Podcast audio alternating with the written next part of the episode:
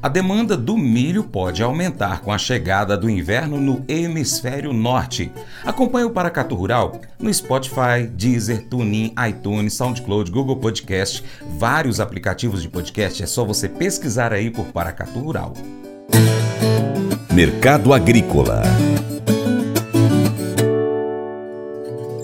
A Bolsa de Mercadorias de Chicago, Cebote para o milho, fechou a sessão da última quinta-feira, dia 26, com baixa nos preços.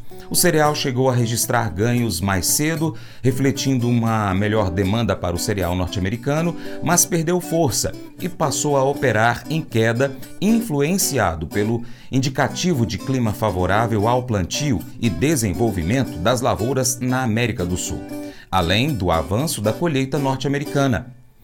O cenário de aversão ao risco em torno da economia global também influenciou os mercados financeiros, impactando os preços do petróleo em Nova York e fortalecendo o dólar frente a outras moedas correntes. O consultor Vlamir Brandalize agora fala do mercado do milho, que pode contar com fatores de alta durante o mês de novembro. Com a chegada do inverno no hemisfério norte, a demanda por ração será maior Consequentemente, as buscas por milho acompanharão esse mesmo caminho. Aqui no Brasil, a safra de verão já está em reta final de plantio e a estimativa é que haja queda de 10% na área plantada. Com relação a milho, temos o milho em colheita acelerado nos Estados Unidos, indicativos que já estaria em 70%, é, o estado de Illinois 80% e Iowa 70% colhidos. O indicativo também do milho é que chuvas agora devem segurar, segurando um pouquinho a colheita e o ritmo nessa semana. Mas as temperaturas negativas e geadas e frio que devem entrar no final da semana e na próxima semana, por enquanto não trazem grande apelo aí sobre o mercado. Não dá indicativos que vai ter perdas, porque já não tem mais lavouras em fase de enchimento de grão. As lavouras estão todas praticamente na maturação ou em colheita, então não tem muito risco aí é, na safra de milho americana. Nesse momento também temos aí notícias dos outros países produtores de milho, como a China, que é o segundo maior produtor, onde que as nevascas começaram a cair também. Na China também colheita avançando, indicativos aí que nesse momento a safra chinesa esteja com 55% do milho colhido.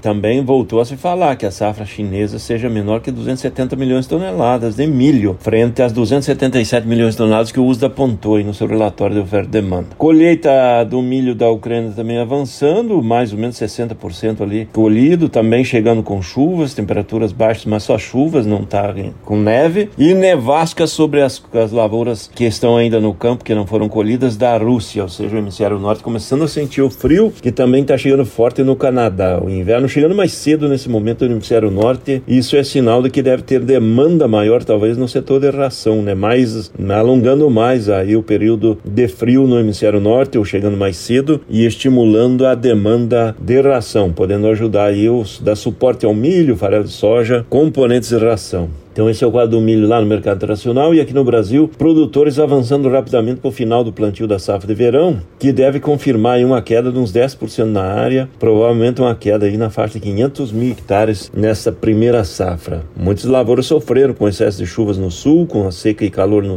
no sudeste e centro-oeste, no caso daí no de Goiás, que também tem milho, e tem perdas no potencial produtivo, mas né, a condição atual, se o clima seguir normal de agora em diante, poderemos chegar perto perto de umas 25 milhões de toneladas dessa primeira safra, com leve atraso na chegada, né? O milho também teve atraso no plantio. Produtores do sul agora correndo para fazer adubação de cobertura aí no milho, porque novas chuvas devem chegar, nova massa de chuva esperada aí para a região nesses próximos dias. O mercado interno vai seguindo de negócios pontuais e mais exportação efetiva do que mercado interno. Indicativos aí que vamos fechar o mês de outubro com mais de 8 milhões de toneladas embarcadas frente a 6 milhões 785 mil mil de outubro do ano passado. Dessa forma, as projeções são do acumulado de janeiro até outubro, tem grande chance de fechar o acumulado de janeiro a outubro com 42 milhões de toneladas, frente a pouco menos de 30 milhões de toneladas do mesmo período do ano passado. Então, esse é um milho na exportação, internamente segue na calmaria dos negócios, porque as indústrias de ração vêm trabalhando com o que tem na mão, não estão atuando de maneira agressiva em novas compras. O pessoal do etanol, principalmente do Mato Grosso, segue comprando milho quando aparece. Esse cresceu o mercado do milho, agora o produtor começando a olhar com mais otimismo aí para o plantio da safrinha em função da volta das chuvas aí para as lavouras da soja, para dar condição de plantar na janela lá do mês de fevereiro.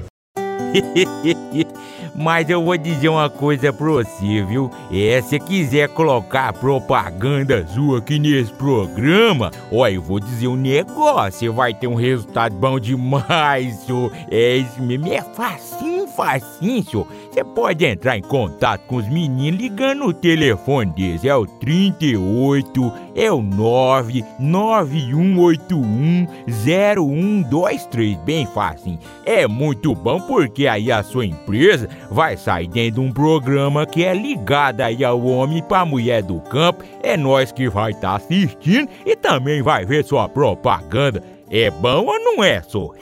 Sendo generoso Kelly passou pelo corredor estreito do avião com a sua filha de 11 meses, Lucy, e a máquina de oxigênio desse bebê. Elas estavam viajando para procurar tratamento para a doença pulmonar crônica desse bebê. Logo depois de se acomodar em seu assento compartilhado, uma aeromoça se aproximou de Kelly dizendo-lhe que um passageiro da primeira classe queria trocar de lugar com ela. Com lágrimas de gratidão escorrendo pelo seu rosto, Kelly caminhou de volta pelo corredor até o assento mais espaçoso, enquanto esse generoso estranho se dirigiu para o assento dela. O benfeitor de Kelly demonstrou o tipo de generosidade que Paulo encoraja em sua carta a Timóteo. Paulo disse-lhe para instruir os que estavam sob seus cuidados com a ordem de fazer o bem, ser ricos em boas obras e generosos com os necessitados, sempre prontos a repartir. Texto que está em 1 Timóteo, capítulo 6, verso 18. Paulo diz que é tentador tornar-se arrogante e depositar a nossa esperança nas riquezas deste mundo. Em vez disso, ele sugere que a gente se concentre em sermos generosos e que sirvamos aos outros, tornando-nos ricos em boas obras, como o generoso homem do assento no voo de Kelly. Quer tenhamos muito ou pouco, todos nós podemos ser generosos aos, ao nos dispormos a compartilhar o que nós temos com os outros. Quando a gente faz isso, Paulo diz que a gente experimenta a verdadeira vida. Esse devocional faz parte do plano de estudos Amor ao Próximo do aplicativo bíblia.com. Até o próximo encontro. Deus te abençoe. Tchau, tchau.